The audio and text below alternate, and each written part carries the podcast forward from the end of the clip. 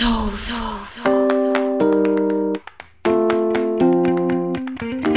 Olá pessoal, a convidada de hoje é terapeuta integrativa, instrutora e praticante de yoga desde 2008. Amante da vida, da natureza e do ser, como ela mesma se define. Karen Siqueira é fascinada por um estilo de vida mais saudável através de alimentação e prática de esportes. Vegetariana há quase 20 anos, em 2017 ela decide levar este conhecimento para outras vidas através do curso Yoga na Cozinha. Meu nome é Leandro Oliveira, falando de Auckland, Nova Zelândia. Comigo hoje os meus amigos Glauco Mariano de Sydney, João Cassanho de Hong Kong e a ilustríssima Juliana Carvalho, que participa desse podcast como entrevistadora pela primeira vez. Se você quiser saber mais sobre a Ju, a gente recomenda o episódio Gaia 12, cadeirante, publicitária e ativista. Um episódio que certamente vai mudar, pelo menos um pouquinho, o jeito que você vê a vida.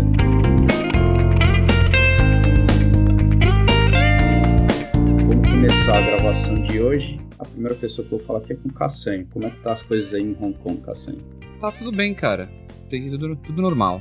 Tudo Na medida do possível, mais normal. Cara, hoje, a gente vai falar um pouco sobre é, saúde, inclusive vai ter uma história aí sobre dor nas costas. Você tem um histórico aí de, de dor nas costas e cirurgia. Pode contar mais ou menos aí o que aconteceu, só pra galera entender. Um histórico de dor nas costas, velho. É o seguinte. Eu tenho, sou um, um orgulhoso portador de uma prótese nas costas. Então eu tenho orgulho de dizer que eu sou 0.01% X-Men. Porque Robótico. eu tive um. res- Resumindo bem a história, eu tive um problema, na, um problema crônico na, de dor nas costas, eu tive hernia de disco e eu tive que ir pra mesa de cirurgia, porque minha, meu problema era tão crônico que eu tive que operar. E eu só desmaiei uma vez na minha vida. Uma vez, não, duas. Um- uma foi por causa de esporte, por causa que meu professor de jiu-jitsu me desmaiou. Ele. Mas é Famoso- normal, acontece. É a famosa, a famosa apaguei. E, e a outra vez que eu desmaiei foi de dor nas costas, cara. Eu levantei uma noite com dor nas costas e eu tava com tanta dor que eu desmaiei, cara. Eu desmaiei de dor nas costas. E aí eu tive com a mesa de cirurgia, mas, cara, tô 100% aí, cara. Atividade total. Voltei pra tudo quanto é coisa que você imagina. Voltei até inclusive a lutar e tá de boa. Então tem um certo histórico aí com dor nas costas. É, a gente vai falar mais no detalhe aí durante a gravação. É, então, e aí, Glauco, como é que estão as coisas? Tudo bem, tudo tranquilo. Como o Caçanha falou, na medida do possível, né? Mas tranquilo. E aí, Glauco, a gente vai falar também um pouco sobre alimentação hoje, né? E nós éramos, nós somos amigos desde infância, praticamente. E a Sim. gente tem um histórico aí de uma alimentação meio bizarra, né, velho? Você acha? Eu achava que era saudável, cara. Como é que era isso aí, velho? Ah, eu lembro. Até acho que antes de conhecer vocês eu já tinha uma alimentação péssima, assim, quando criança, né? Eu só comia porcaria, hambúrguer, salsicha, miojo, aqueles nuggets, né? De, de frango. E aí eu lembro que já adolescente a gente tinha uma.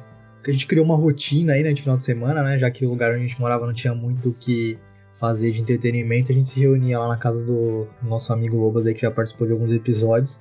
E eu lembro disso, a gente ir no mercado e só comprar porcaria, assim, pra que a gente fazia. ia assistir filme, né? Às vezes ficava lá é, só conversando mesmo durante a noite. E, cara, era só. é, Era margarina pra co- tomar café, né? No, no dia seguinte que eu não acordava. Comprava traquinas, né? Bolacha. Traquinas, velho. Era isso que eu biscoito, lembro, velho. É... Nossa, eu lembro maravilha, que era hein? só refrigerante e era virava a noite ali, é, comendo é, traquinas, tomando refrigerante. E olha só, o Lobas que já veio aqui era o pior, viu, cara? O cara, eu lembro da gente acordar pra ir treinar no Vila Lobos quando a gente corria, né, na época da, da faculdade. Eu, cara, eu passava na casa dele, ele, eu acordava ele, né, porque ele tava sempre dormindo na hora que eu chegava, a mãe dele acordava ele lá. Ele daquele jeito, assim, sem camiseta, ia pra cozinha, abria o, o freezer, tirava a caixa de sorvete, enchia, tipo, um copo meio de sorvete, colocava Coca-Cola por cima e. Ele eu chamava de vaca atolada, ele chamava mesmo, não, é vaca atolada, cara, nunca vi isso aí em lugar nenhum, velho. Enfim, mu- mudou um pouco agora, né, Glauco? Ah, mudou, mudou. É, Na verdade, acho que é, eu ainda comi muito mal por um tempo. Eu fui de. Pra quem me conhece, sabe que eu fui de. é, muito acima do meu peso, já é, fiquei abaixo, aí já. Sempre fiquei nessa, né? Mas assim, sei lá, posso dizer que nos últimos quase 10 anos aí eu, é, eu melhorei muito minha alimentação. Uh, hoje ainda tem um, um, pouquinho de. Às vezes sai um pouquinho dessa rotina, né? Como um pouquinho ruim, assim, uma vez ou outra. Nunca me privei de nada, na verdade. Uh, o que me fez melhorar muito foi a questão de é, começar a fazer exercício, aquela viagem que a gente fez, né, pra, pra Europa lá para fazer a trilha de duas semanas. Foi ali que eu falei, mano, uma coisa foi assim, falou, o Leandro treina, ele é, sempre fez exercício. Se eu não chegar num, é, próximo dele, tipo, vai ser foda, porque ele, eu não vou conseguir acompanhar ele e tal. E aí, a partir dali eu comecei a treinar, melhorei minha alimentação, né, numa reeducação alimentar, não fiz dieta nem nada. E aí cheguei a perder 18 quilos aí em provavelmente um ano quase, né? É, no começo perdi muito rápido, né? Quando a gente chegou lá para fazer a trilha, eu já tava, já tinha perdido quase mais de 10 quilos, isso em, sei lá, dois meses. Depois foi mais gradual, assim. Ah, mas nunca fiz nenhuma dieta, assim. Eu só parei de comer porcaria, tá ligado? Eu nunca fui comer muito. Mas. Dieta, só... É, parei de comer porcaria. É, é, é exato. Ele parou de seguir o exemplo do Lobas, parou de tomar Coca-Cola com sorvete de manhã. Aí o cara emagrece, entregado. É tipo Ai, isso. meu Deus. Dessa viagem que o Bloco tá falando aí foi uma trilha que a gente fez de quase 300 quilômetros pela Floresta Negra, né? Então a gente grava um dia aí pra contar como foi essa história. Mas enfim. Juliana. Tô aqui, tô, tô de volta, tô aqui. Tudo bem com você? Tudo bem por aqui. Tudo bem por aqui, louca para ouvir as histórias da Karen e saber mais sobre como não cair nesse conto aí da Coca-Cola com sorvete. Ju, deixa eu perguntar uma coisa meio paralela aqui para você. Como é que tá a venda dos livros? Tá, tá mais ou menos, vou ser bem sincera, né? Eu acho que agora o momento que a gente tá vivendo, eu nem tenho muita cabeça também para fazer marketing, né? Convencer as pessoas a comprarem livro. Ah, mas pode fazer um é, pouquinho eu... agora, né? É, eu posso fazer um pouquinho agora. Então, ele tá, tá entediado, tá na quarentena, tem um livro bacana para dar umas risadas e ver a vida com outros olhos. E principalmente se adaptar com mudança, né? Eu acho que a gente agora tá vivendo é, coletivamente um momento de muita mudança e aquelas pessoas que souberem se adaptar mais rápido essa, a esse novo mundo é, tem mais chance de, de sair bem, de continuar a vida bem. A gente tem duas opções, né? Ficar deprimido, ficar triste, reclamar do que, do que, que acabou, do que, que não dá para fazer. Ou a gente pode focar, bom, o que, que a gente pode aprender coletivamente com tudo isso. É, como que eu posso usar o, o que eu sei para ajudar o próximo. Acho que essa é a, acho que essa é a pegada agora. É isso aí, velho. É isso aí.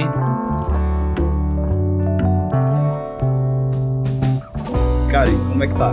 Olá. Tudo bem? Chegou. Ok. Perfeito. Tudo bem? Boa noite. Karen, é, geralmente assim, só pra gente começar a aquecer, eu sempre peço pro convidado contar um pouco sobre, como eu falei, sobre, sobre a infância, de onde você veio. Beleza. então tá bom. Eu sou Karen Siqueira. Uh, disseram que eu sou, né? Colocaram esse nome em mim. Professora de yoga, culinarista, considero culinarista, amante da natureza, como você diz no início, né, do ser, é, estudante eterna da biologia, sou muito apaixonada pela biologia.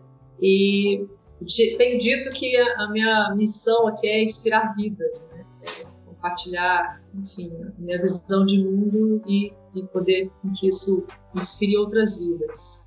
Eu moro em Penedo, Penedo é uma região de montanha no interior do Rio de Janeiro, perto de Visconde de Mauá, que é bem famoso também, inclusive de onde veio uma parte da minha família, Pico Nacional do Tatiaia, Parque Nacional do Tatiaia, né? Academia Militar das Agulhas Negras em Resende, que é uma região bem conhecida entre Eixo Rio e São Paulo aqui. E, bom, minha, família é de origem mineira, a parte do meu pai, meu avô era fazendeiro aqui em Visconde de Mauá. Então eu sou literalmente do interior, como vocês disseram lá no interior de São Paulo. sou bem interiorana, nascida e criada aqui. Uh, tive uma infância com muita conexão é, com a natureza, né? Meu avô era de Visconde de Mauá, meu pai até os 18 anos viveu lá, que fica aqui a 40 minutos de Penedo, é a parte mais alta ainda da serra. E ele aos 18 desceu, meu avô tinha problemas de coração, eles vieram morar em Resende. Mas a fazenda continua na, com a família até hoje. Então nosso final de semana era da fazenda, era férias na fazenda, que eu contava os dias para ir para a fazenda no final de semana. Né? Então, foi uma infância de muita, muito diferente da infância de hoje. nem sou tão velha assim, minha infância nem é tão longe de hoje, né? Tô com 43 anos agora, me considero super jovem, ainda quero surfar algum dia. Eu brinco que é, eu brinco que aos 99 eu quero surfar. Mas a no, minha infância foi de muita conexão com a natureza, a família é muito grande, família mineira, então assim, 23 primos somos, né? Agora deve ter uns 25, 27, porque primo foi tendo filho, né? Imagina, a família cresceu muito. Uhum. Meu pai tem sete irmãos por parte de mãe, por parte de pai, mais nove. E a galera toda vivia aqui. Então, assim, final de semana era aquela galera, muita criança. Então, uma, uma infância assim, de muita conexão com a, com a, natureza, nossa brincadeira. A gente acordava de manhã na fazenda, eu lembro, e a fazenda era lampião, era luz de lampião. Então, os tios à noite sentava a galera em volta do fogão a lenha. Inclusive, na minha casa aqui em Penedo, uma coisa que eu fiz questão de ter é o fogão a lenha. Me remete muito à infância, assim. A gente sentava em volta do fogão a lenha, cozinhava pinhão. Não sei se vocês conhecem pinhão, que é o, fruto yeah. que dá na, na pinha, é, no, na araucária, né? Que tem muito aqui. Então a gente ficava comendo pinhão e os tios contando história, né? Da, da mão branca, mula sem cabeça, essas coisas, a criançada em silêncio, aquele fogo do fogão a lenha instalando em luz de lampião. E eu lembro que a mão branca, é, hoje em dia isso é bullying, é. Hoje em dia isso ia ser bullying, ia dar psicólogo, ia falar que é maus tratos, ia ter uma coisa, olha, sem trauma nenhum. Mas eu lembro que tinha uma, uma cadeira assim, embaixo da janela, né? E a história da mão branca, essa mão branca vinha pela janela. Cara, eu lembro que nesse dia eu precisei ir ao banheiro, no meio da história. Eu não tive coragem de olhar pra janela. A mão branca tá lá, com certeza. E eu fui pro banheiro cagar. É, era assim que mantinha 23 crianças calmas, tinha que ter uma mão branca na história, tinha que ter uma mula sem cabeça, senão a criançada não sossegava, entendeu? Então tinha 23 um só com mão branca. Oi? É. É, eu brinco que meu pai criou a gente de, de é, que é o modo sertanejo. Eu aprendi a nadar com meu pai me jogando na piscina, literalmente. A gente se mudou, é, eu tinha uns a gente sofreu um assalto numa casa que a gente morava e meu pai foi pro condomínio. Então ficou com medo, ele tinha um mercado na época, acho que muito visado, assim, né, comerciante. E a gente se mudou para um condomínio. E aí tinha piscina. Ele, bom, falou pra minha mãe, eu vou ter que ensinar essas meninas a nadar, né? Coisa do interior. Hoje em dia toda criança já nasce nadando, né? Na minha época não, era um evento na piscina. E aí meu pai chegou na beira da piscina, bom, vamos aprender a nadar. Tá como? Ele me pegou no colo me jogou do nada. E no desespero, para não morrer afogada, ele pulou junto, me empurrava e falava: respire nada, bate o braço.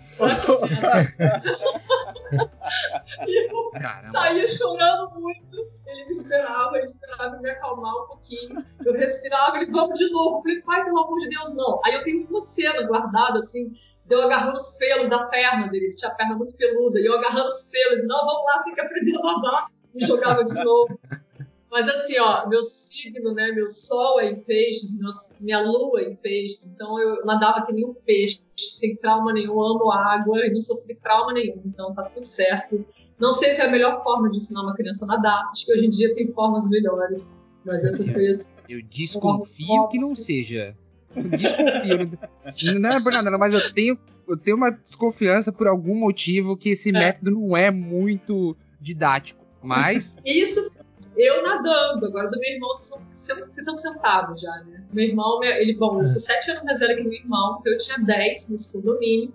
Depois que eu aprendi a nadar, engolindo bastante água, mas aprendi, era um peixe. E aí meu irmão um dia sumiu, ele tinha três aninhos, minha mãe corre atrás do seu irmão, ele aprendeu a abrir a porta e desceu as escadas do condomínio, né? Quando eu fui ver onde estava meu irmão, ele estava na beira da piscina, pequenininho, três aninhos, batendo a mãozinha na água. Eu fiquei branca, cheguei, mãe, o Thiago estava na beira da água, balançando a mão, assim, quase caiu e tal, né? Na época não tinha segurança nenhuma. Cada história de se vocês são pais, não ficar apavorados. É Deus mesmo, né? Era pra estar aqui hoje. E aí meu pai falou assim, bom, Dalva, vou ter que ensinar esse menino a ter medo de água, para ele não ter perigo de ir pra piscina. Já que ele era muito novo para nadar, eu acho para jogar ele.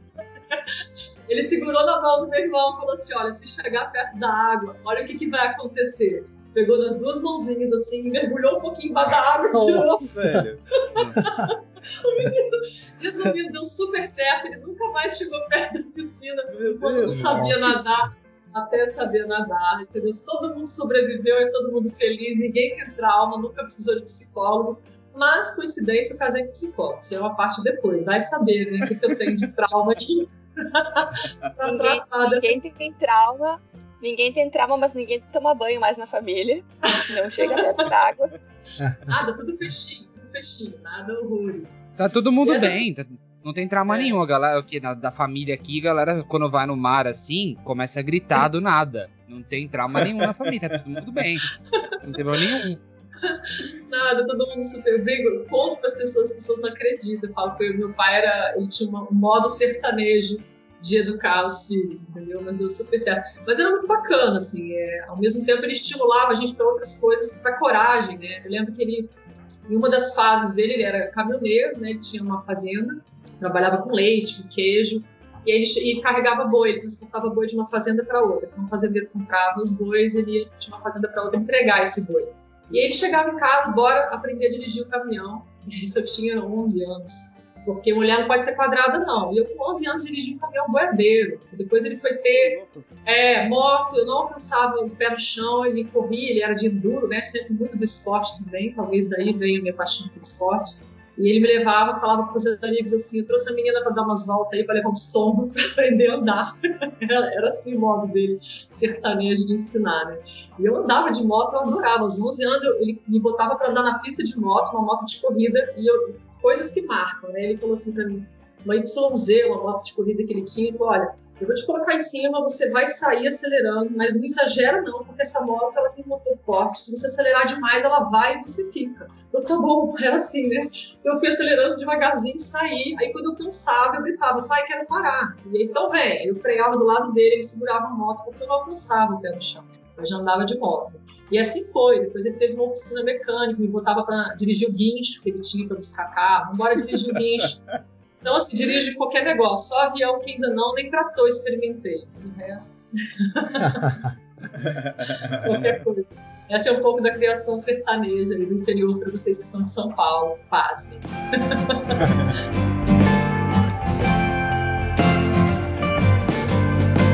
Bom, depois dos 11 anos, é, como é que foi tua adolescência? E quando houve esse despertar, assim, pra essa tua realidade de hoje, né? Bom, minha um adolescência, é, minha adolescência sempre, assim, acho que por esse estímulo, né, de viver na natureza desde a infância e tal, sempre muito voltada para o esporte. Eu, na época da escola, tudo quanto é time, tava eu, né? É, Hermione, sabe, o Harry Potter que levanta a mão para tudo, era eu, assim. Então, quem quer fazer parte do time de futebol? Eu. Quem quer fa... Eu. E aí, por fim, eu fui fazer parte do, do time oficial mesmo da escola de vôlei. Então, eu ia meu, minha coisa assim com vôlei. Então, todo dia eu ia treinar vôlei, jogava muito vôlei. O resto dos times era o eu, né? Eu tava em todas, mas o vôlei eu fazia parte assim, do, do time oficial. Fui uma adolescente é, muito festeira, parecia que o mundo ia acabar amanhã. Eu ia em todas as festas, todas. Tá É, certo, tava sempre tá certo. certíssimo, né? Tava em roda de violão, meu primeiro violão eu tinha 15 anos, então você não podia ver uma rodinha de violão, que lá tava eu, eu tocava mal pra caramba, até hoje eu toco muito mal. Mas, é, mas nossa, eu era apaixonada, isso me rendeu até uma banda depois, já na, na fase adulta, né? Aqui em Penedo, uma banda só de mulheres, chamava Nave Mãe. Se vocês entrarem no YouTube aí, caçar Nave Mãe lá, tem uns vídeos perdidos lá, na época aí de 2007, é, eu era a vocalista. E era uma banda só de Nossa. mulheres. É. Tocava o quê? Sim. E eu não tocava, eu cantava, eu era vocalista. Ah, mas o que rolava na banda É, era pop rock, pop rock e uma das, das integrantes, a Kit, que é da Kit Penedo também, é professora de Pilates, ela tocava o baixo e ela tem umas músicas que ela compõe, que ela já teve um monte de banda também. Tinha a Isabel na guitarra, a Gel era na percussão. E aí tinha umas festas aqui, encontro de moto, Harley Davidson e tal, e a gente tava nas festas aí. Chamava Nave Mãe, porque todo mundo tinha filho, e no palco a gente cantando e as filharadas correndo atrás, assim, a criançada. Isso já na minha fase adulta, né? Mas, deve ter vindo lá da adolescência, essa paixão aí por música, por esporte. Enfim, foi uma, uma, vida muito, muito feliz, assim, plena. Fiz o que eu tive vontade, né? Essa foi a verdade. Legal, deixa eu te fazer uma pergunta assim, é, porque quando a gente fala da adolescência, né, é, eu acho que grande parte do, não sei, das pessoas encara a adolescência como uma construção, né, a infância também, né, obviamente, né, uma construção do que você se torna depois de adulto e tal, e você mencionou que você praticou esporte e tal, é, voleibol foi o que você mais praticou, que você, durante a sua adolescência e durante os anos, assim, foi o que você mais praticou foi voleibol? Na adolescência foi, né? na época de escola toda foi voleibol. E aí já na vida adulta é que eu fui indo para é, jiu-jitsu. Eu fiz uma época porque meus primos, eu tenho dois primos que são faixa preta, inclusive, aí se fala faixa preta, já são muito graduados aí. É, é faixa preta. Um deles é, foi até da Legião Estrangeira, um desses primos, e, e acho que dava treinamento pra galera lá. Ele é bem Caramba, fera. É. O bagulho escalou da maneira, o cara foi de faixa preta de jiu-jitsu pra Legião Estrangeira, mano. Rapaz. É, pois é. Então, assim, tudo aqui em Resende, esses primos é minerada aí tudo, né? Então a galera fazia, eu fui junto, assim, eu tinha uns 21 anos, mais ou menos. 20 anos. É. E aí fui fazer com eles. Mas eu era mais assim, a capoeira me chamou mais, aí depois fui pra capoeira. Eu não podia ver uma rodinha de capoeira, um biribal, né? Acho que a, aquela coisa da alma brasileira, um tambor, um, um biribal, nosso coração bate, assim, eu achava incrível. E deixa eu ver o que mais. Bom, acho que isso, assim, foram os esportes assim, que mais tiveram presentes. Mas sempre a corrida, eu corria, né? Gostava. Estava sempre aí no meio do, do movimento, de certa forma, dança também, sempre gostei muito de dançar. Sempre tive muita ligação assim, com o movimento, com o corpo, com o esporte. E quando é que tu, quando é que tu começou a praticar yoga? Cara, yoga na minha vida veio assim depois de prática de um monte de coisa, né? Como profissão. Na verdade, minha vida é, eu fui vendedora a vida toda, começou com vendas com 9 anos de idade. Olha, olha a infância. Com 9 anos, eu, minha mãe vendia Avon. E meu pai sempre muito duro, né? Muita dureza. A gente morava nesse condomínio que eu falei, que a gente foi assaltado para morar lá. E a galera, mano, classe média assim mais alta e tal. E a gente, meu pai vendedor lá de leite, de queijo. Eu entregava leite, inclusive, nos apartamentos. E aí eu lembro que tinha um barzinho do lado, aí a, a bendita Coca-Cola na história. Né? E a galera comprava aquela pipoquinha de saco rosa, sabe? Parece um isopor doce, horroroso. Sim. E comprava Nossa, a Coca-Cola. É horror. Pois é. E o sacolé, que a gente chamava aqui de chup-chup, sacolé, aqueles geladinhos, né? Tem vários nomes aí no Brasil. Sim. Isso. E aí eu falava pra minha mãe, um dia eu vi ela anotando um pedido de Avon. Falei, mãe, você me ensina a vender Avon e se eu vender você me dá um dinheirinho pra eu comprar a minha pipoca e a minha Coca-Cola? Não, tá bom. Aí ela me ensinou a preencher. Eu corri na casa de uma tia, né, que morava tudo pertinho, assim, essa família gigante, tudo assim, um quarteirão depois do outro, assim, tudo né, muito perto. E aí eu fui vender pra minha tia e cheguei assim, né, tia, quer comprar Avon de mim? Ela falou assim, quero. Aí vendi meu primeiro desodorante, cara, minha primeira moeda. Meu Deus do céu. Enfim, foi uma infância com 15, 16 anos. A minha tia trabalhava no banco, ela era gerente do Banco do Brasil. Ela abriu uma conta para mim universitária, então eu já tinha falando cheque e comecei a vender roupas, né? Porque tinha umas tias que encontravam uma vendedora de roupa que vinha numa loja aqui do interior e ia vender para minhas tias. Parte da minha mãe são cinco irmãs, né? Também família grande. E aí juntava aquela mulherada para comprar roupa. Um belo dia eu falei, cara, eu vou vender essas roupas, né? E aí comecei a comprar roupa, com 16 anos já dava cheque, assim. comprava roupa, vendia para as primas, para a família gigante. Começou com a história de empreendedor, né? empreendedor, pois é, começou assim, né, na necessidade de tomar Coca-Cola e comer uma pipoca doce. E aí, é, e aí, enfim, essa foi indo a vida de vendas. Depois eu engravidei aos 22 anos, é, engravidei do meu filho, hoje está com 20, tem um rapazão aí de 20 anos. E na época fazia faculdade, é, fazia faculdade de biologia. Enfim, o casamento não deu certo, né? A história não deu certo. E eu Você fui... jogou ele na piscina também pra ele aprender a nadar? Não, mas eu cheguei a mãozinha. mas eu cheguei a mãozinha dele perto do fogo do fogão. Eu falei: olha aqui o que, que acontece com criança que mexe com fogo. Eu cheguei. deu certo. Deu super certo. Ai, Ele entendeu, ele entendeu que o fogão queimava. E- Mas era, eu criava ele sozinha, eu trabalhava com venda, vi- vivia saindo para baixo para cima, para entregar alguma roupa, para cobrar uma cliente. E ele ficava sozinho, não tinha outro jeito. Eu tinha que ensinar ele a se virar, sabe? Falei, olha, também não, não era justo ficar arrastando o molequinho para baixo para cima, no frio, com chuva, alguma coisa assim. Então ele ficava no cantinho dele. Eu ensinava a sobrevivência básica dentro de uma casa aos cinco anos sozinho, entendeu? Uma delas é não colocar a mão no fogão. E você mostra o perigo, olha, esquenta, tá vendo? Se você chegar a mão perto aqui, eu lembrei da minha época de piscina. E com essa história de vendas e tal, é, em algum momento eu fui vender produtos para salão, e aí o que aparecia para vender eu catava, né? Eu precisava sustentar esse filho em uma casa que eu recebia ajuda, né? Pelo pai. E aí um dia uma amiga aqui em Penedo falou, cara, tem um pessoal de salão para vender produto para salão, né, de cabeleireiro. Você quer pegar? Eu não vou poder, eu quero. Vou pegar qualquer coisa. E aí comecei a vender os produtos de salão. E aí rodando de salão em salão para vender os produtos e tendo treinamento para aprender sobre aqueles produtos. Eu pensei, falei, bom, eu posso ser cabeleireira, né? Eu posso aprender a mexer no cabelo da mulherada, porque já estou vendendo produto mesmo. Não só falta eu aprender a escovar agora o cabelo e tal. E aí fui ser cabeleireira. Fui fazer cabelo e era cabeleireira. É. Antes de, de ser cabeleireira, eu tive banho tosa também, né, Jéssica? Você falou de cachorro? É o. É o... Começou não, com os não. cachorros, né? Vou te tentar se eu consigo contar. É, deixa eu apresentar uma história. Eu criava, eu tive banho tosa, isso antes de ser cabeleireira, que chamava Pet Club Banho tosa. Eu criava Hot Valley e Basset Round, eu tinha um canil registrado. Isso meu filho tinha dois anos, eu já estava separada. E eu era meio que clandestina, uma veterinária clandestina. Eu já fiz muita coisa. Dá um livro. Vou escrever um livro, Ju, depois você me ensina como faz. Pois é, eu tô pensando tanta coisa, meu Deus do céu. Muita coisa. E aí eu tinha banho tosa e eu morava em frente a esse condomínio quando eu fui criança. Olha isso, eu aluguei uma casa em frente a esse condomínio que eu morei quando criança. E fui criar um canil. E aí um dia aquela cachorrada latindo, muito cachorro latindo, eu ainda fazia o banho tosa, né, tosava e tal, assim, te contar a história como começou, é muito engraçado. E veio o pessoal do prédio reclamar que, ó, ninguém tá dormindo com essa cachorrada latindo e chamaram a vigilância sanitária. Quando chega o cara da vigilância sanitária, você pensa, uma pessoa de família mineira, com 30 e tantos primos, eu conhecia a cidade inteira. O cara era amigo do meu primo e a gente saía junto na adolescência, né? Cara, então, você tá fazendo uma coisa legal, você tá tendo aí um pet shop, você tá vacinando cachorro, cortando rabo de Rottweiler, porque eu que tosava o rabinho dos bichos, né? Cortava você tá fazendo aí legal, o que, eu preciso pra ficar legal? Ele, você precisa pelo menos ter uma empresa, porque eu não tinha uma empresa registrada. falei, tá bom, eu comprei um contador e fui ter uma empresa, enfim, registrei meu Bantosa.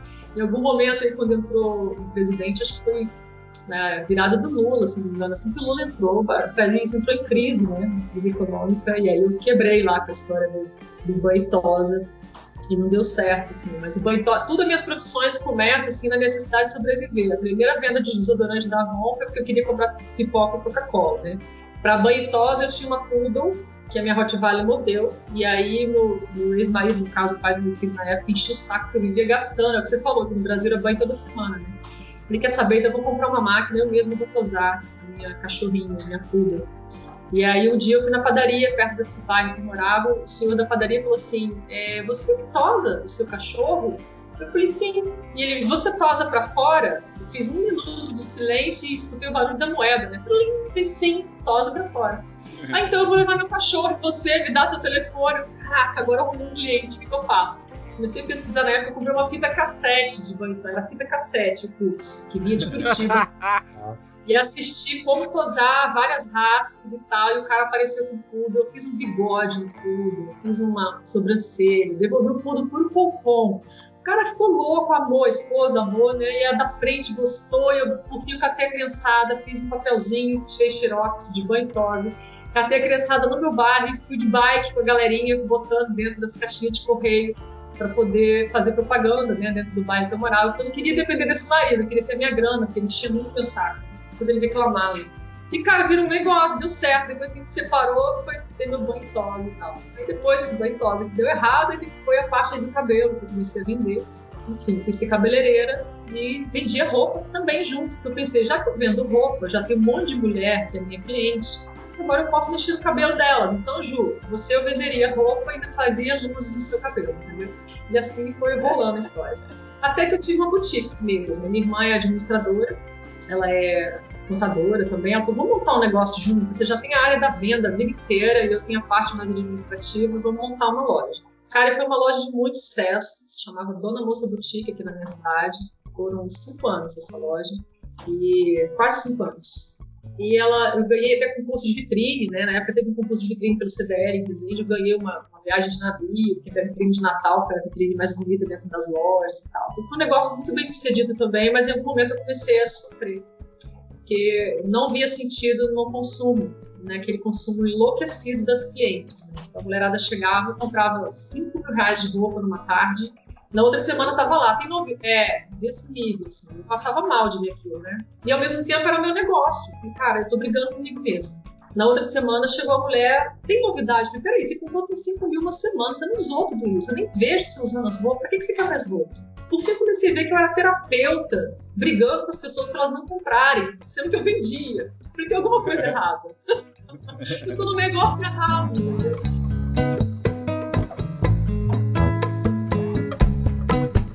E a yoga, e a Juca como que a yoga na minha vida? Ela veio em 2008, essa loja não tem em 2011, mas em 2008 eu, eu foi problema de coluna e a gente entra nas histórias aí, vai linkando, né? É, eu estava numa roda de capoeira que hoje meu marido, ele é professor, ele é contramestre de capoeira. Na época de jogando capoeira, no meio da ginga, eu caí sentada. É uma dor, é o que você falou, assim, é quase que de desmaiar. Cara, ninguém mexia em mim. Eu não sentava, eu não ficava em pé, eu só gritava, pelo amor de Deus. Eu não sabia se era melhor ficar em pé, se era melhor ficar sentada, deitada. Eu não encontrava posição para aquele corpo. Uma coisa horrível. E cheguei no hospital de quatro, literalmente. E aí fiquei um mês de cama. E a minha hérnia possivelmente é igual a sua entre L5 e L6, que é o final, e depois vinha sacro já, já vem o sacro. E é a hérnia da lombar. Geralmente é nesse lugar mesmo que, que costuma dar hérnia. Na mulher, principalmente por conta de gravidez, mas é o, é o lugar ali do core que a gente vai pegar um pezinho, sabe usar e manda a carga lá para o lugar e a hérnia vai embora. Então foi a hérnia de disco. Aí na época eu já tinha travado várias vezes a coluna, mas nunca dei atenção. Dessa vez a crise foi tão forte que uma médica homeopata que me tratava na época, eu fazia acupuntura com ela, ela o cara vai fazer uma, uma ressonância para descobrir isso aí. E aí quando veio o resultado, ela falou assim, olha, você tem uma coluna de uma mulher de 60 anos e judiada.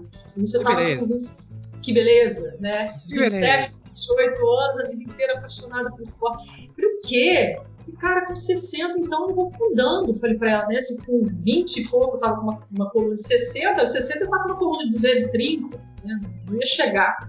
E não, ela falou assim: olha, vai fazer yoga que vai te fazer bem. E aí eu fui fazer yoga. Pra mim, na época, yoga era uma ginastia lenta, assim.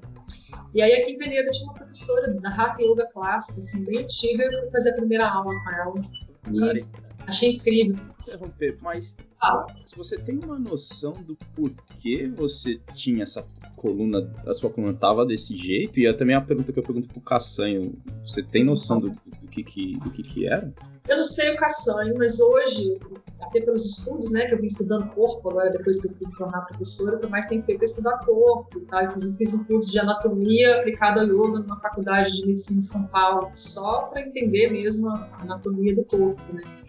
Mas é, pode ser hereditário, então minha, minha família, assim, minha mãe tem muito problema de coluna. Esses primos meus aí do jiu-jitsu, todos têm hernia de disco. A galera toda tem. É, então, mas é até normal. É, pois é. Então tem muito caso de hernia de disco na minha família. Só que a minha hernia não é só na lombar, deu na cervical também. E eu já tinha alguns discos desidratados, ou seja, é isso que eles chamam de uma coluna velha, né? porque nossos disquinhos eles vão desidratando, então uma vértebra começa a encostar na outra e causa dor. Ou no caso da hérnia, quando esse disco pula para fora, desencaixa, vamos dizer assim, e aí uma vértebra bate na outra e a dor é nervosa, uma dor horrorosa, uma dor nervosa. E no então, seu caso, Caçanha, como que é, velho? Então, é, no, meu, no meu caso, eu acho que a eu acho que a Karen explicou bem o, o resumo de como que são as coisas de problema de coluna no Brasil, em maneira geral, assim, quando a gente fala de hernia de disco, né?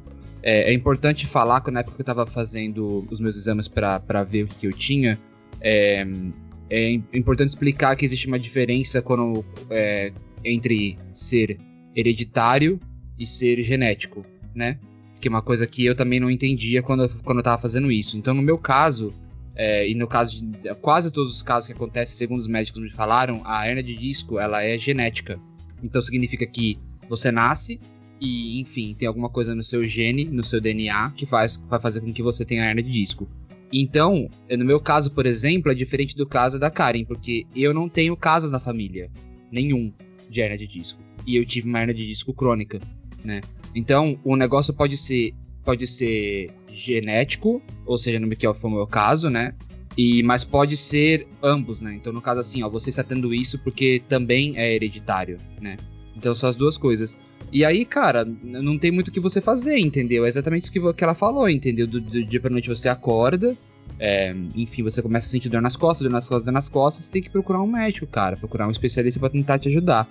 E a hernia, como você estava falando, não pode ser hereditária, pode ser é, genética, mas também de mau uso. E aí, dentro do yoga, eu fui entender o que é honrar e respeitar o limite do seu corpo, porque a gente não sabe isso. Não vai saber se foi na minha adolescência, me matriculando de academia, academia, e hoje, conhecedor um pouco do corpo, quando eu estou numa academia que eu vejo alguém, ai, chega a me dar um negócio, você vê a galera errando, os professores que estão ali na academia, tudo olhando pro celular, ao invés de olhar para o aluno, eles se movimentando, entendeu? É uma coisa louca. Então você pode começar ali também, é um mau uso. Você começa a usar o seu corpo mal desde cedo e desde cedo mesmo a coisa começa a acontecer. Só que essa conta chega numa curva biológica um pouco mais para frente. Quando é novo, tá tudo certo, né? É. Depois essa conta chega.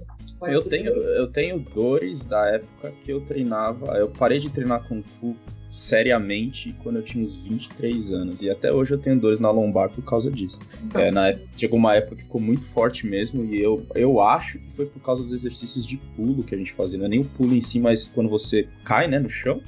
A gente não usava é, sapato apropriado, era sempre né, descalço ou qualquer coisa do tipo. E foi, eu lembro que foi numa semana em que eu comecei a fazer. O mestre passou um exercício que a gente tinha que pular numa mureta. E a gente fazia aquele exercício com muita frequência, muita frequência. E a minha, de repente ali minhas costas começou a doer. E foi dali até hoje, assim. Depois que eu comecei a fazer musculação, ajudou muito. Eu fui no médico, mas eu não, o médico pediu pra fazer os exames. Eu sou meio, meio desligado com o médico, não fiz os exames, enfim. Aí, sabe como é que é? Aí, mas eu, eu percebi que depois eu comecei a fazer musculação, é, melhorou muito. Mas volta e meia, assim, agora que eu tenho meu filho tem 11 meses, né? E eu tenho aquela, aquela mochila que você põe ele dentro da mochila ele vai junto comigo. Sempre que eu uso aquele negócio, meu, ontem eu levei ele no mercado desse jeito, eu já tava no mercado, falei, meu, melhor voltar para casa e não ficar me estendendo muito, que a minha lombar já tá doendo. Mas é o lance do. do, do nem, nem todo. O exercício ele é saudável, mas existe um momento que ele passa do saudável, né? E não é principalmente quando você vai pra competição, essas coisas, você muitas vezes passa, né, do, do que, que é saudável. Mas. Então, então, por isso que eu te recomendo praticar yoga, Leandro, pra você trazer consciência corporal e aprender a usar o teu corpo na hora de uma, uma luta, por exemplo. Né? Você tá em pé com o teu filho, você joga o seu cóccix para dentro, assim, a gente chama na yoga de bunda de berinjela, né? deixa o cóccix para dentro. É, a gente fala que só pode empinar o bumbum na praia quando o gatinho passa. O gatinho foi embora, você devolve, recolhe o rabinho de volta em direção ao osso público, né? Que aí você trava naturalmente o seu abdômen e tem que trazer essa consciência para o abdômen. Tudo está no abdômen. Se você for pegar suas artes marciais, aí tudo tá, o centro energético está aqui no abdômen. Né? Então toda essa consciência tem que vir dali. A gente não tem essa consciência abdominal. As, as barrigonas aí, a maioria não é de, nem de é postural. A maioria das barrigas, 70% é postura. Não tem boa, nada a ver nem Vou começar a usar isso aí agora pra justificar a minha, então. Olha, a professora de yoga disse que não é meu choque, é minha postura. Exato. Nossa, muito obrigado. Agora. É minha postura diante do choque. É. Eu podia tomar só um, mas são 10. É minha postura diante do choque, entendeu? E tava usando demais até essa desculpa, falar, pô, minha barriga tá, tá foda, mas é o chope, é o chope. Agora não, agora eu vou usar, ah, é minha postura, preciso melhorar minha postura.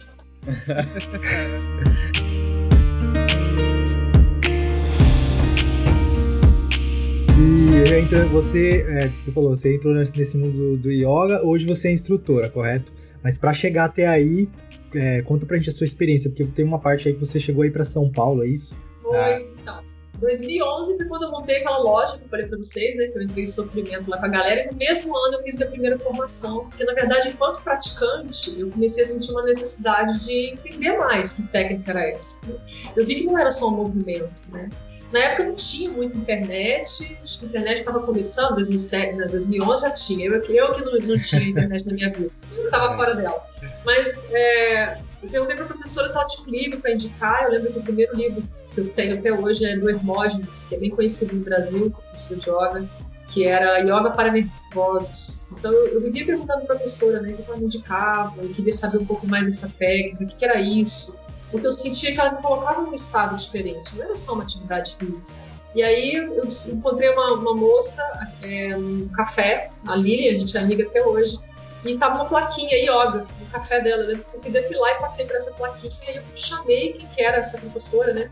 E onde você fez sua formação? Ela era bem nova, assim, minha idade, mais ou menos. Ela, ah, eu fiz em São Paulo. Poxa, tem que morar lá, né? Olha na minha cabeça, eu achava que tinha que morar, mulher do interior.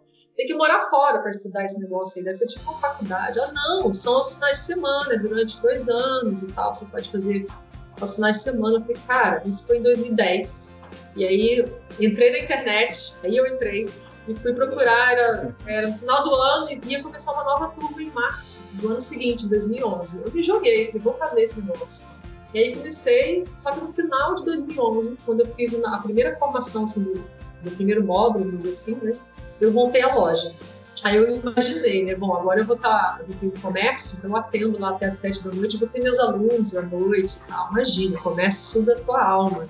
E não consegui. Então foi, foi como um estudo assim para mim, mas eu não me senti pronta com uma formação só para dar aula também, porque aí você vê a responsabilidade, porque dentro de um estúdio hoje, é, gente igual a gente assim com problema na coluna, é o que mais tem. A galera chega muito estourada, chega com muito problema de coluna, nossa, problema onde você pode imaginar. Então eu falei, eu não quero que as pessoas saiam pior do que entraram, eu quero que elas saiam melhor. E aí, em 2015, foi quando eu vendi a loja, quando eu tomei a decisão de que eu não quero mais esse comércio. É, uma história é outra, com terapia não tem que estar aqui mais. É, dentro da antroposofia, eu estava vivendo aí um encerramento de um sepélio e foi batata, assim. Falei, não, meu caminho é outro. E aí eu fui fazer de novo, vendi a loja e fiz uma imersão em Florianópolis. Eu fiquei um mês lá, com o mesmo professor que eu tinha feito esse primeiro ano em São Paulo, nessa primeira vez em 2011. E aí fiz a imersão, falei, vou, vou seguir esse caminho. Né? E aí já comecei a dar umas aulas, já era minha segunda formação, já era praticante, comecei a pegar poucas alunas e para fazer uma transição assim de vida, né? Falei, como é que eu vou viver agora? Eu lembro que eu tinha uma aluna, por exemplo, descia de Penedo para lá para dar essa aula, não pagava nem de combustível. Mas eu vou colocar minha energia nisso e vou fazer acontecer. E aí comecei a fazer uns congelados. Falei, bom, o que mais que eu sei fazer? Foi onde surgiu o yoga na cozinha que o professor, essa, essa, esse professor de 2015, é, ele queria um trabalho de conclusão de curso que dissesse assim, onde está o yoga na sua vida? Né? Porque o yoga, ele não é só uma atividade física, né? ele é um conjunto de, de coisas, é uma filosofia. Então, dentro delas tem os yamas e niyamas, que que são os princípios éticos e morais para uma vida sem sofrimento, vamos dizer assim, porque o yoga estuda a mente, né? fala que todo o nosso sofrimento vem da identificação da mente. Então, ele o trabalho de conclusão era onde está o yoga na sua vida? E aí eu falei, caraca, onde está o yoga na minha vida? Aí ele falou, vou dar um exemplo. Ele falou, eu quero é, trabalho de asanas, né, de postura. Vocês já sabem, vocês compram um livro, vocês se viram. Mas aonde está isso na sua vida? Aí ele deu um exemplo de gente que levou quadro, pintou, que encontrava o yoga ali, né? Gente que escreveu um livro encontrou o yoga ali. Nossa, na minha, cara, onde está na minha? Ele, ó, não tenha pressa de entregar esse trabalho, vai embora. Tá bom, vim embora. Falei, bom, eu receber meu diploma, eu vou ter que encontrar o yoga na minha vida. E aí um dia eu tava cozinhando, fazendo uns testes de congelado, que eu comecei a vender uns congeladinhos, assim, vegetarianos e veganos pra ajudar na renda, né? E cara, sabe aquele dia que tudo dá errado? Tudo. Tudo queimou, a receita deu ruim, o troço caro pra caramba os ingredientes, joguei tudo fora. E eu lembrava da minha avó, da família mineira, que falava que jogar comida fora é pecado tem um monte de gente passando fome no mundo, aí aquilo me veio, né? Aquilo minha avó, nossa, jogando tudo isso fora, meu Deus, deu tudo errado, o que, que eu vou fazer, né? Esse caminho. Eu tive um troço, assim, eu digo, eu fiquei muito arrasada. Cara, de repente veio meu trabalho, meu professor, falei, cara, tá aqui o yoga na minha vida. E aí, na hora, foi assim, um, brainstorm, né? Aquela chuva de ideias, tá aqui, tá, tá aqui na cozinha. E aí eu fui entendendo, por exemplo, um dos princípios éticos que eles falam que é o é, um dos yamas e niyamas, né, que é a rimsa, que é a não violência. Então, hoje, dentro da cozinha, onde está a não violência? Né? Como que, de que forma que eu posso me violentar através da comida? É beber na Coca-Cola, pipoca de saquinho rosa, entendeu? O sorvete com a vaca atolada dentro. Isso é uma violência. É. Se eu sei que aquilo me faz mal, é, as traquinas. Se eu sei que aquilo me faz mal, por que, que eu como aquilo? Né? Porque é cultural, porque eu estou agindo no automático, porque eu não estou observando essa minha mente. Né? É, o tempo, né? eles falam também que tudo tem tempo para acontecer. A gente tem que ter esse trabalho interno de entender que tudo tem seu momento. Não é o momento que a gente quer. Existe uma força que está além do que você pode fazer. E a cozinha mostra isso. Então, se eu colocar um biscoito ali no forno, não adianta querer tirar antes. Vai dar ruim, o bolo vai solar. Se eu deixar depois um pouquinho, vai dar ruim, vai ressecar, vai queimar, entendeu? Tem tempo exato da coisa acontecer. E a cozinha também foi me mostrando isso. E ali eu fui pensando, gente, na minha vida mesmo coisa. E às vezes a gente, às vezes não, né? Hoje em dia, então, a maioria das pessoas tem muito sofrimento, assim, com ansiedade, porque eu quero agora, a coisa tem que ser do jeito que eu quero, que eu acredito. Não, a coisa sim tem a nossa parte de você colocar o seu esforço e fazer aquilo que você quer que aconteça. É o, o primeiro sutra né, de Patanjali. Patanjali é o criador do yoga e, e são 200, 198 sutras que resumem todo o tratado do yoga.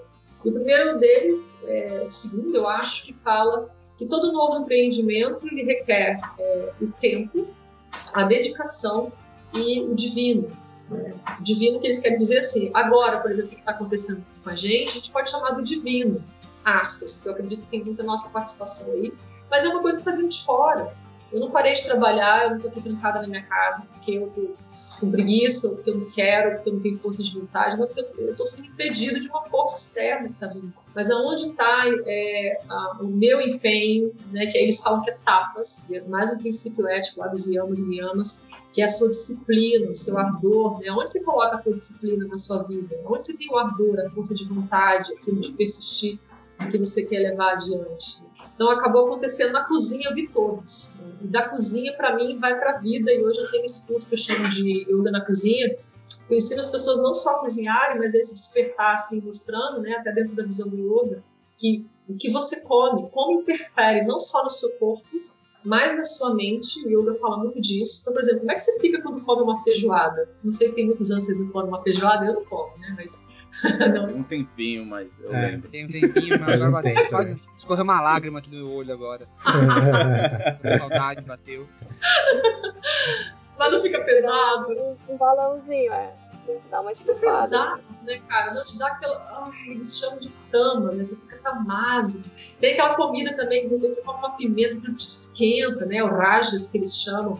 E tem o sátiva, que é o caminho do meio, que é do equilíbrio. É aquele arrozinho que você come ali com sei lá, com uma saladinha, uma coisa assim, uau, me senti nutrida, mas estou leve, estou bem, estou disposta, né? Então, assim, as diversas formas de alimento que eu falo, né? eu me alimento não só do que eu como, mas das companhias que eu tenho, do ambiente que eu estou, do que eu assisto, do que eu escuto, tudo isso vai interferir na minha mente e vai, vai dizer quem eu sou, eu vou me manifestar a partir disso também. E aí nesses cursos eu mostro. Então, assim, o que você come, como que interfere no planeta? Essa feijoada aí que te caiu lágrima nos seus olhos, você já se perguntou como que interfere no planeta essa feijoada quando eu escolho? Porque aí eu falo que o maior poder da nossa vida é da escolha. Quando eu escolho comer essa feijoada, eu, eu, me pergunto de onde veio e como que está interferindo no meio que eu estou. Einstein falava isso, né? Tem uma frase do Einstein que ele fala que o futuro da humanidade vai depender de uma dieta vegetariana. E hoje já tem muito estudo em cima disso, né? A quantidade de grãos que você tem que produzir para produzir um quilo de carne não justifica. Você poderia sustentar todo mundo com esses grãos que foram produzidos para a vaca comer. E vamos falar se pode aqui, não sei se tem criança na sala ouvindo, mas peidar e, e poluir tudo aí não é só a culpa da vaca, tem hoje as indústrias, né? Tudo over, tudo muito over. A humanidade está muito fora da casinha. Né? Foi muito legal que o encontro que eu faço aqui na montanha, né? Tem a Lilian Z, que é essa que me colocou aí de cara com o meu primeiro curso, que a gente é amiga até hoje. Hoje ela é, ela é advogada, ela tem um blog que chama Meu Lixo, Minha Responsabilidade, aqui em Penedo, e ela está se especializando em questão de, de, de, de gestão de, de resíduos, né? E aí teve um encontro aqui que eu chamei ela, que eu chamo do Yoga na Montanha, que é um encontro para fazer yoga, tomar um cafezão da manhã que eu faço aqui. Sempre eu convido uma pessoa para dar uma palestra, assim, uma pequena palestra.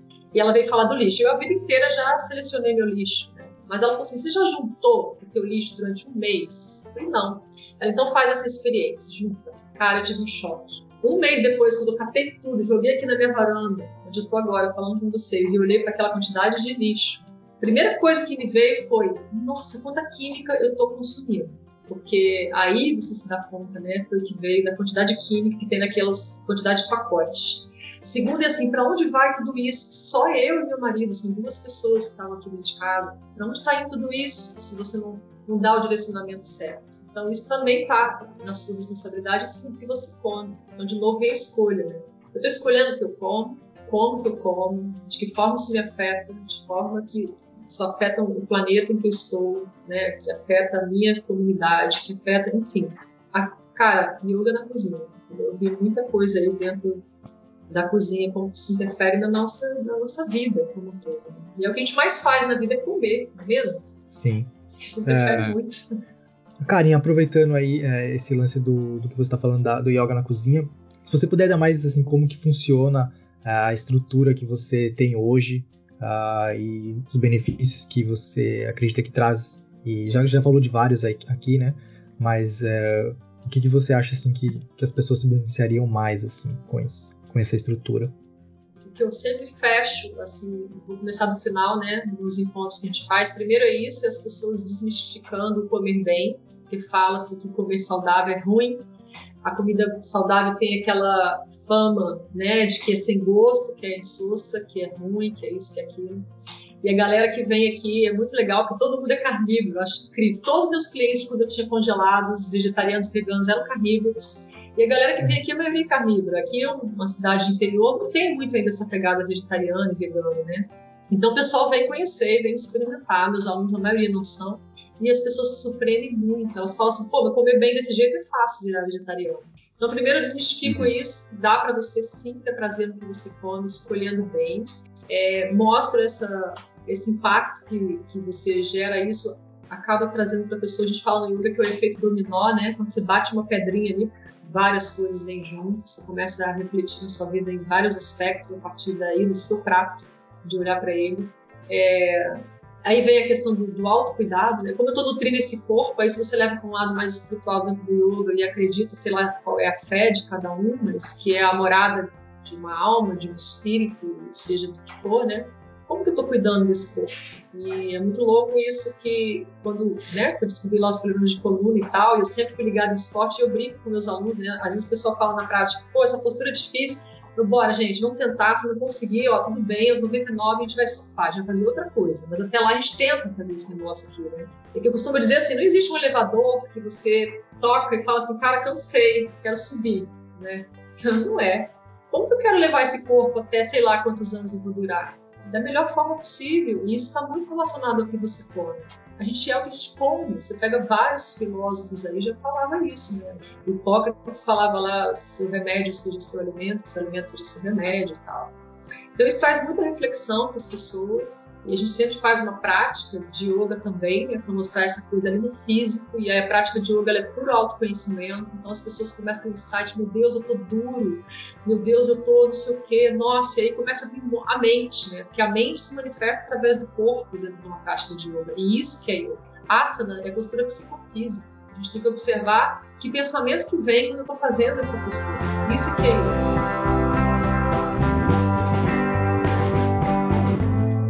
Cara, só fazer uma pergunta, e eu espero não ser, ser julgado pelos meus amigos nessa pergunta. É, tem uma. Eu, Já estou. Por, por favor, por favor, faça como te julgar. Deus tá vendo! Não, eu tá ouvi falar. E eu ouvi falar do estilo de yoga que é, combina técnicas de respiração, que é muito parecida com aquele estilo do Wim Hof que a gente comentou aqui nos episódios atrás, e que a pessoa tem é, experiências psicodélicas. Você conhece esse estilo? É, é, besteira? Espero não ser julgado pela minha pergunta, mas. É, não, é, eu vou falar o que, eu conheço. Dentro do yoga clássico, não existe nada disso. Só que quando o yoga é difundido para o mundo, principalmente do Ocidente, um monte de absurdo vem junto. Né? Então, sim, existe louco para tudo, mas a respiração, se a gente parte do princípio, eu achei muito legal, eu ouvi todo o seu, aliás, o seu e da Ju, muito bacana, no, episódio lá de vocês, e eu já, já conhecia esse cara também, do Wim Hof, Wim, como é que fala? Wim Hof. É, o Wim Hof. Wim Hof. E a respiração, ela tá ligada ao nosso sistema nervoso, né, literalmente. Então, assim, quando você está numa crise de pânico, o que acontece com você é que você não respira mais. E aí você vê bichinho. Né? Da mesma forma que você surta, você tem um surto ali porque não está respirando bem, você também tem um surto por excesso de oxigênio, dizer assim, que chama de hiperventilação. Então, um monte de coisa pode acontecer. Agora, como que as pessoas estão é, usando isso, eu não sei. Mas realmente, dentro de cursos de pranayama, eu já fiz é, estudo. Dentro de toda a formação de yoga que a gente faz, o pranayama está tá, tá dentro, né? São essas técnicas de respiração. Mas eu fiz um curso especificamente só para pranayama. Para me aperfeiçoar em pranayama. Inclusive é orientado a nós como professores que, por exemplo, não aplique pranayama em pessoas que têm, é, por exemplo, esquizofrenia. A pessoa pode ter um surto. Ela pode entrar em crise no meio de pranayama, entendeu?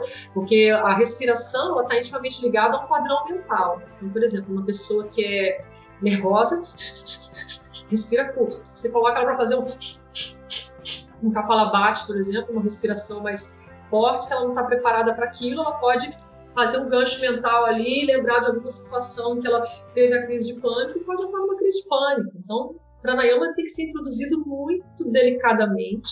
Tem um livro do Iyengar, inclusive, que fala que o pranayama pode matar o praticante. Né? É como se fosse uma é, é como se fosse uma fera. Ele, ele coloca assim, né? Uma fera que tem que ser domada aos poucos, senão ela pode te matar. É como se você estivesse lidando com um leão feroz. Ele vai devagar, vai lidar com a tua respiração de uma forma. Não, eu imagino, porque eu, eu faço eu faço às vezes a respiração por períodos longos. É, eu faço período, períodos longos que eu digo 35 minutos. É eu não chego eu não chego a ter é, alucinações, mas a minha mente altera bem o estado, o corpo altera bem uma sensação é, muito é uma sensação como se você estivesse voando, é bem difícil de, de, de, escrever, de descrever. Há momentos em que você dá um, dá um medinho, assim, você fala, tá, está estranho isso aqui. Mas aí você lembra que você. você lembra que você está só no quarto deitado respirando e, e para. E. Mas eu entendo o porquê, porque eu, eu tenho um amigo, é, um psicólogo, um amigo intelectual, pessoa que eu mais respeito no ponto de vista intelectual, inclusive, e ele fez um workshop de é, respiração holotrópica que é basicamente a hiperventilação. É só isso que acontece. Você respira muito, exageradamente, e aquilo altera o seu estado mental, né? Os porquês aí eu deixo para os cientistas explicarem. Mas numa sensação de uma, uma sessão de uma hora, uma hora e meia, você vai para é, francamente, quem já teve experiência com LSD, eu experimentei já uma vez, é, é daquele jeito assim. Você vai pro lance de, cara, o que, que tá acontecendo? Tem nego entrando na parede, sendo da parede, sei lá. A mente realmente vai para um, um, lugar diferente. E aí você mistura isso com talvez é, problemas que a pessoa já tenha, né? Como você falou, esquizofrenia, talvez seja um negócio até mais é, pesado. Mas a gente é. tem, antes de chegar na esquizofrenia, a gente tem é, ansiedades e tal, e pode acabar eu, eu, consigo entender o porquê que ele definiu dessa forma, né? De, como, como se fosse um leão a ser domado uma, e tal. Uma fera. Eu tive é. uma experiência, uma vivência, né? eles chamaram de vivência, com um professor também especializado em renascimento, que é de São Paulo, e foi uma, uma experiência de pranayama. Então foi conduzido e você fica um, um anjo, que eles chamam. Né? Então era eu deitado, uma pessoa sentada em cima de mim, duplas. A gente tinha que cuidar da respiração do outro ali, porque é isso que você falou, a mente vai para um outro lugar. Né? Em algum momento, eu não sei onde eu estava, totalmente inconsciente, sei lá, eu parei de respirar. Eu só me lembro de, de voltar com os dois professores em cima de mim e a menina apavorada, porque eu parei de respirar. E aí, no que eu voltei, eu tive uma crise de choro, eu fiquei mais de uma hora e meia chorando. Eu chorava muito. Isso foi na minha primeira formação de yoga, inclusive, essa experiência que eu tive com respiração. Quatro anos depois, quando eu fui encontrar esse professor de novo, na mesma técnica, eu falei para ele: Você se lembra de mim? Nossa, lembro, você é a menina que parou de respirar. E por que, que eu parei de respirar? Disse, olha, a respiração está muito ligada, né, quando você para, ao abandono do eu. Por algum motivo eu me abandonei. Então, assim, aonde o abandono na minha vida, na minha história, tinha, estava no meu emocional que eu me abandonei naquele momento. Eu parei de respirar. E engraçado que aí me veio muitos insights, né? Lógico que nem cabe aqui, a gente pode fazer um outro episódio. Mas é, me lembrou de, de, mergulho, de, de sonhos que eu tinha recorrentes, assim, que eu mergulhava numa piscina e quando eu ia subir tinha um vidro e eu ficava presa embaixo da piscina. Eu parava de respirar dormindo. Isso podia ser uma forma de apneia, né? Então, por quê? que eu parava? Eu tinha esse abandono comigo mesmo. Então, mas quando ele falou aquilo, pode ser uma forma de se abandonar. Eu olhei para ele e falei, já entendi. Fez todo sentido, virei e saí para trás. Mas a respiração é isso, é uma coisa assim fantástica, incrível. Também já tive assim, muitas experiências maravilhosas. Você quer ficar nesse estado para sempre, né, de, de, pranayama. Não no seu nível aí, esse cara. Eu acharia legal experimentar isso um dia. Você podia vir para cada um curso, vem aqui para Penedo. Treinar a gente. Tá convidado, tá convidado para vir no Yoga da Montanha. Ô, louco. E, é, mas assim, os pranayamas realmente dão. É uma, é uma sensação de presença, porque traz atualmente muito de presença mesmo. Você, é. a, a, mente entra num estado de quietude tão grande, é uma sensação de, de alegria, de prazer. Eu não sei explicar, eu acho que cada um tem que ter a sua própria experiência, né? Acho que para cada um vai ser uma experiência realmente diferente, cada um tem sua história. Mas é maravilhoso. Esse lance que você falou para mim tem sido chave esses dias que eu tenho passado muito tempo em casa. É, tem horas que você só quer desligar aquele rádio mental, né? Pessoalmente ela não para, né, cara? Ela não para. Tem horas que você fala, mano, eu só queria parar de pensar. tem horas que e essa respiração te, te, te, põe num lugar onde parece que realmente aquele, aquele áudio vai baixando, baixando, baixando, baixando. E chega uma hora que você fica só com você mesmo ali. E é legal. E eu curto ali uns 10, 15 minutos, aí depois eu, eu volto para trocar fralda. É, é, essa, é isso que você falou, cara. É, é muito incrível essa sensação de, de presença mesmo, desse silêncio, que eles falam que é o estado natural de toda a mente, isso dentro do estudo de yoga, né, que a gente deveria estar nesse estado o tempo todo. E aí eu, eu falo assim para as pessoas, né, o que que muda? Quer dizer, então se eu começar a praticar yoga, eu vou ficar zen, né, eu nunca mais vou ficar nervosa? Não, você continua sendo ser humano, você vai querer torcer o pescoço de um, da, talvez da mesma forma, mas o que muda é o tempo que eles falam, né? O tempo que você permanece nesse estado alterado de consciência é que muda. Porque você passa a ter essa auto-observação e essa capacidade de, opa, para onde eu estava indo? Deixa eu voltar. E você tem esse, esse autocontrole, sabe? Você se observa mais. Por isso é muito é, considerado uma prática de autoconhecimento. E a respiração. Tem a ver com mindfulness. É, que é, que é mindfulness é uma técnica. Mindfulness que é, que é uma técnica de meditação, né? Que fala desse, desse, desse aqui agora, dessa qualidade de presença. E a nossa mente, é, a nossa mente está sempre fora. Eu brinco, quando eu vou abordar um aluno pela primeira vez, né? Eu falo assim, é, quem já se perdeu dirigindo, né? Você tinha que ir para um lugar, chegou em outro. Cara, é muito comum. Se você tem um hábito, você entra no automático, você não pensa mais para dirigir. E aí que vem os acidentes, é isso que o Mindfulness fala, né? Onde, onde você estava? Esse cara não surgiu do nada na sua frente de moto e você passou por cima dele. Ele estava ali o tempo todo no seu campo de visão. Você que não estava no seu campo de visão. Você que não viu. A história estava ali. Que a mente está tá em outro lugar o tempo todo. Então, exercitar aí essa, essa volta, né? esse caminho de volta que o Yoga fala. Voltar para você mesmo. Vem, vem de volta. Que a nossa mente está constantemente lá na frente ou lá atrás. Né? Talvez agora, esse momento que a gente está vivendo, seja uma boa oportunidade para quem está nos ouvindo experimentar isso, né? Porque é, vem muita ansiedade, muita preocupação, muita incerteza, né? É fácil a mente ir para qualquer lugar e qualquer lugar. não estar no aqui, no agora.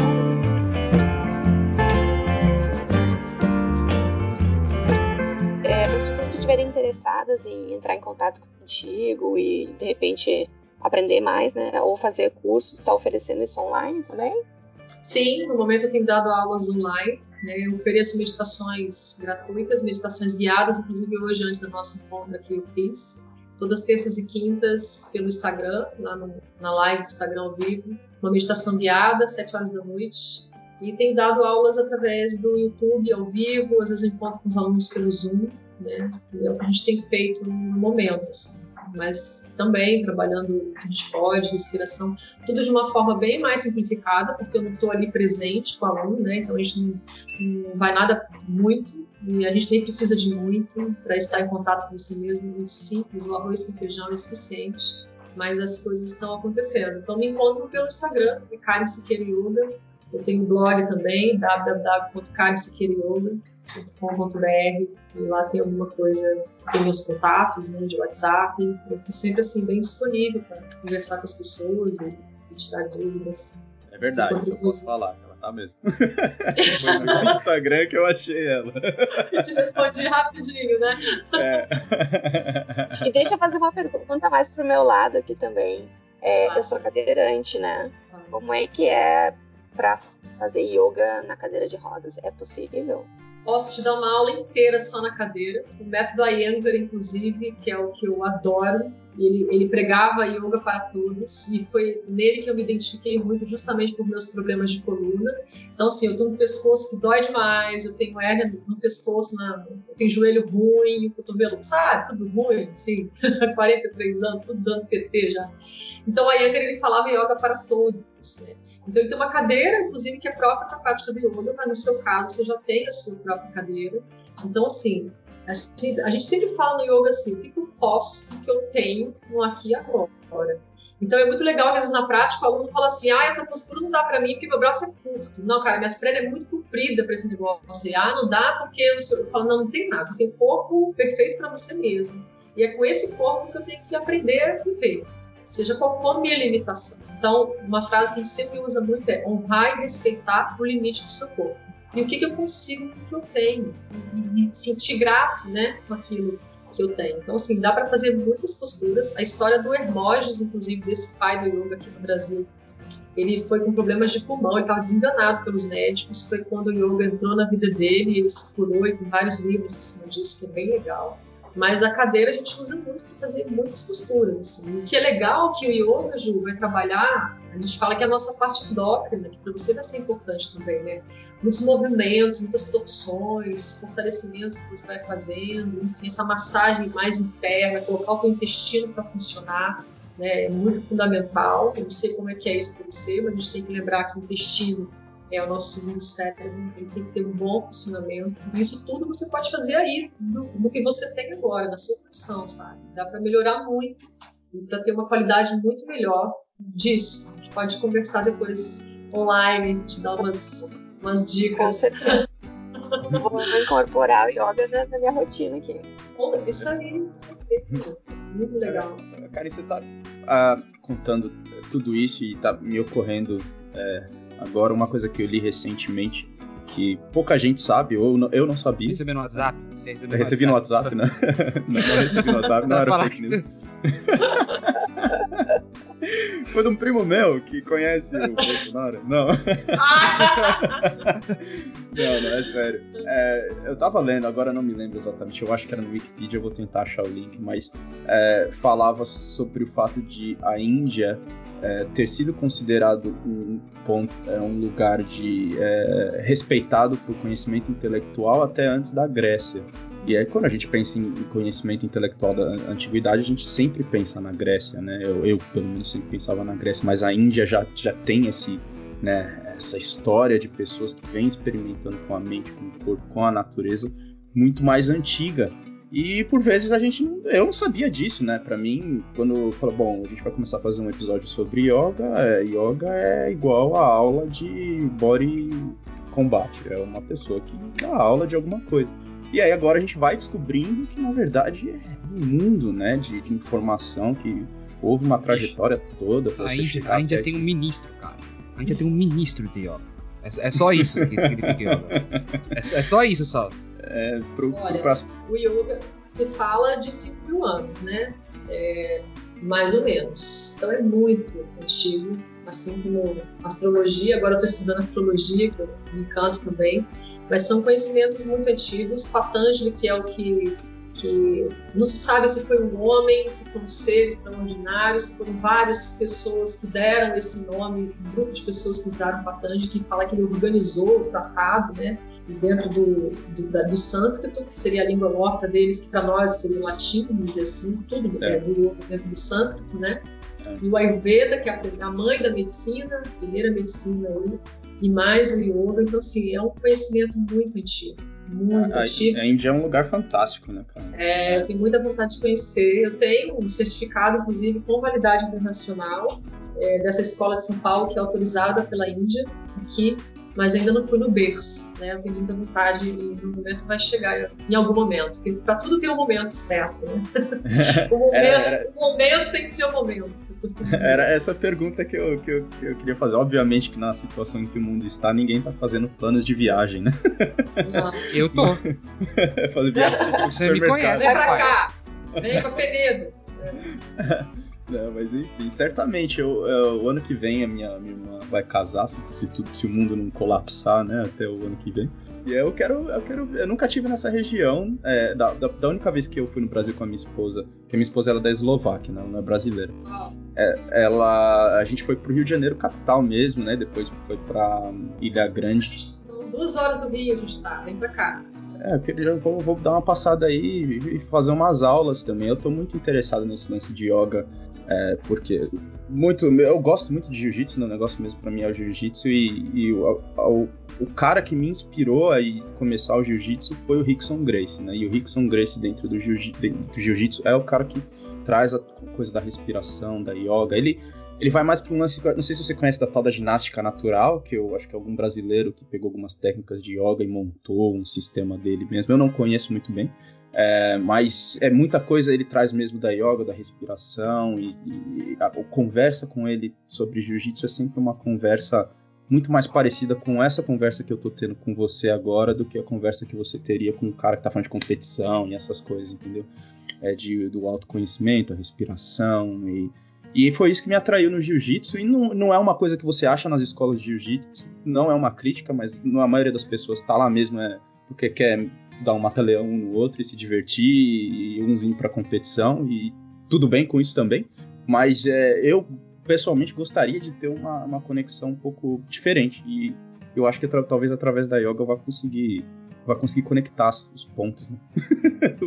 Vamos ver. Com toda certeza, é, inclusive assim, numa das formações que eu fiz, teve um palestrante, né, um, que participou, que é Guga. Ele é um, um surfista aposentado já aqui, mas ele foi campeão pan-americano.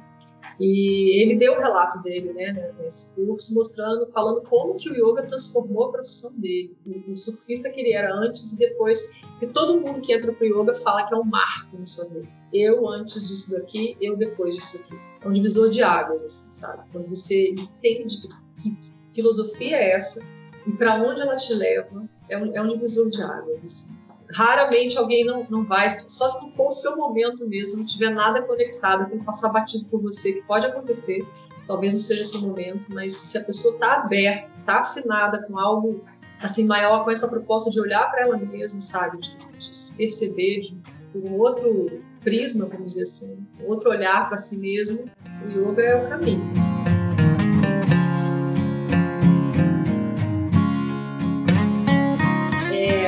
Primeiro, assim, não existe o, o, o, que é melhor, o que é pior. Existe o que para você faz mais sentido. Então, existem muitas técnicas de yoga, né?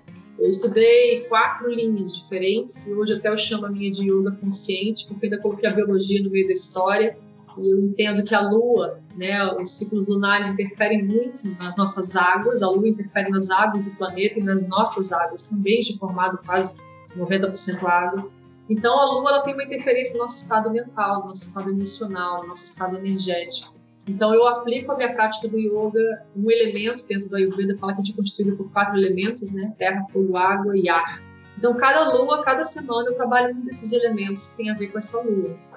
É, então, existe o Iyengar, que eu estava comentando com a Ju, que ele pregava yoga para todos. Ele foi praticante do Ashtanga e foi praticante do Vinyasa e desenvolveu a linha dele, que ele usa props são equipamentos, né? Então, os blocos, cobertor, rolo. Hoje em dia existem uns cavalos assim de madeira.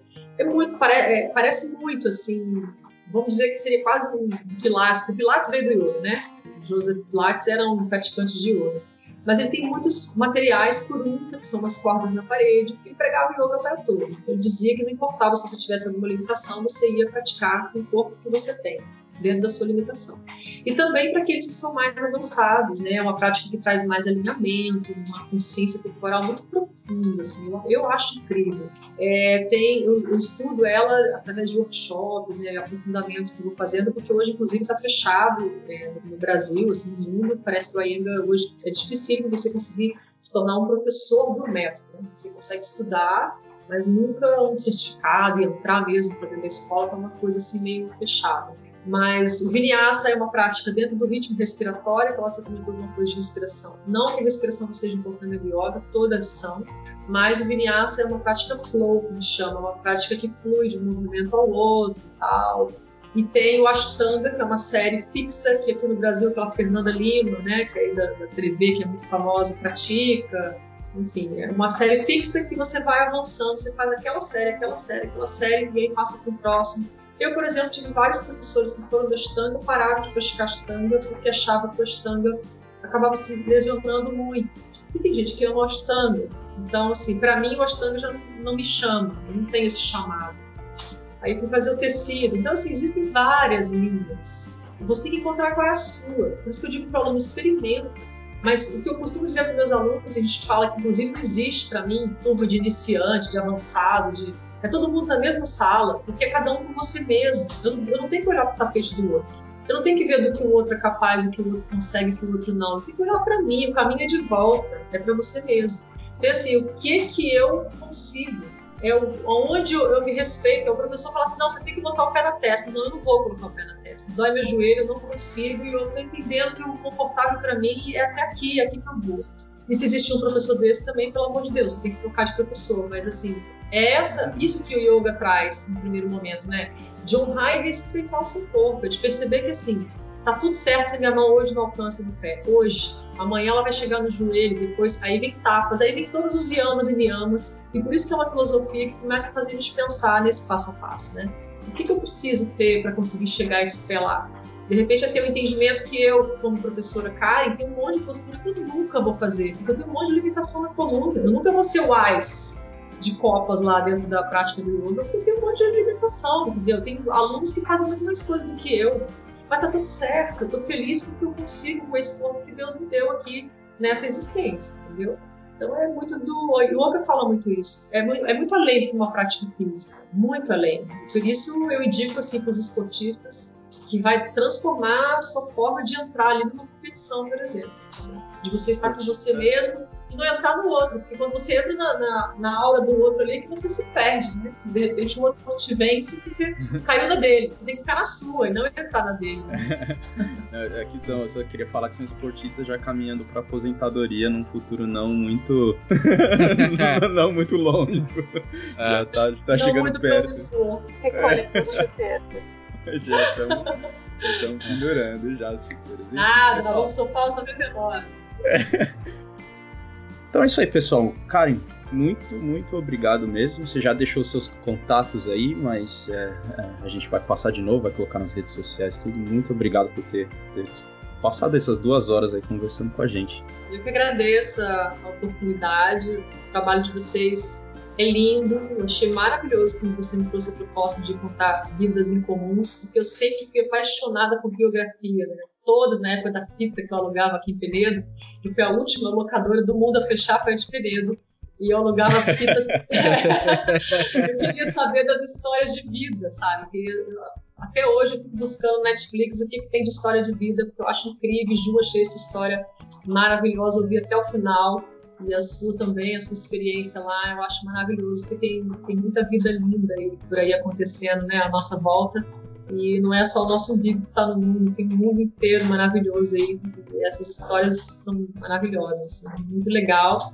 E nesse momento, principalmente, a gente eternizar essa conversa, né? Pode ser que não esteja aqui daqui a um ano, a gente não sabe, então é maravilhoso deixar isso aí, essa contribuição. Agradeço muito a oportunidade. A gente que agradece com certeza por você ter entendido o projeto, principalmente, né? Nem, nem todo mundo que a gente aborda entende o projeto, mas isso, enfim, deixa pra lá. É, e Ju, muito, muito obrigado por ter participado dessa primeira vez aí. O que, que você achou da participação? Gostou de participar? Adorei participar, adorei. Eu tô super interessada em yoga agora. Olha só. Tô já esperando a próxima live aí. Quero. E vou te puxar junto, viu, pra gente. Não, eu vou.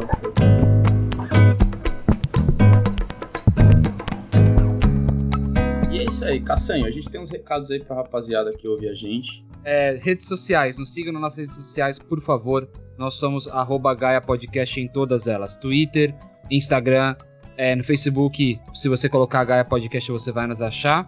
É, não, nós não temos TikTok ainda, mas calma. Que é isso, tá, porque você não é jovem, Leandro. Você é, um, você é uma pessoa com a minha idade, já tá um espírito velho, Leandro. Você precisa. Aí, ó. Tá vendo que você precisa da Karen pra você renovar o seu espírito? Você não sabe que eu te. Daqui a pouco o cara pode acrescentar no TikTok também, não sei como, mas daqui a pouco ele vai chegar lá. nem pra quê, né? sei nem pra quê. Meu filho, já... é. Meu filho te dá uma aula de TikTok, ele tem 20 anos, Leandro. Isso. Tem que trazer os jovens, Leandro, pra, pra dar uma aula pra gente de TikTok. Enfim, mas é, siga nas redes sociais.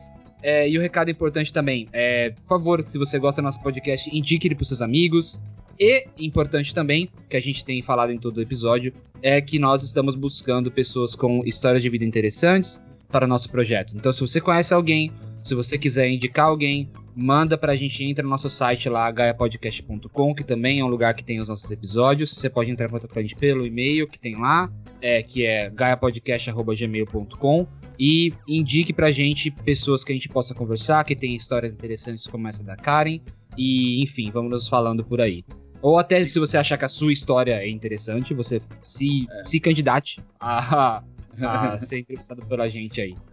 É, eu tenho um, um, um abraço aqui para mandar Eu quero mandar um abraço para Maria Letícia, que o, o Instagram dela é Maria underscore Letícia underscore doceira. Ela é amiga da amiga da Ju, né? Ela entrou em contato com a Ela gente. é minha segunda mãe. É, é isso aí, pessoal. Muito obrigado.